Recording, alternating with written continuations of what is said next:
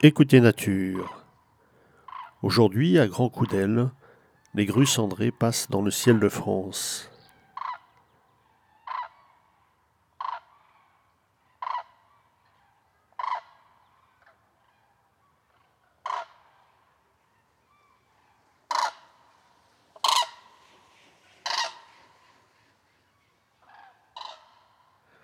Lac du Der en novembre, c'est le temps du passage des grands oiseaux. Cette année a été exceptionnelle, avec plus de 200 000 individus recensés. Et maintenant, elle file vers le sud, vers le marais d'Orx et vers l'Espagne, voire le Maroc. Elles reviendront en février.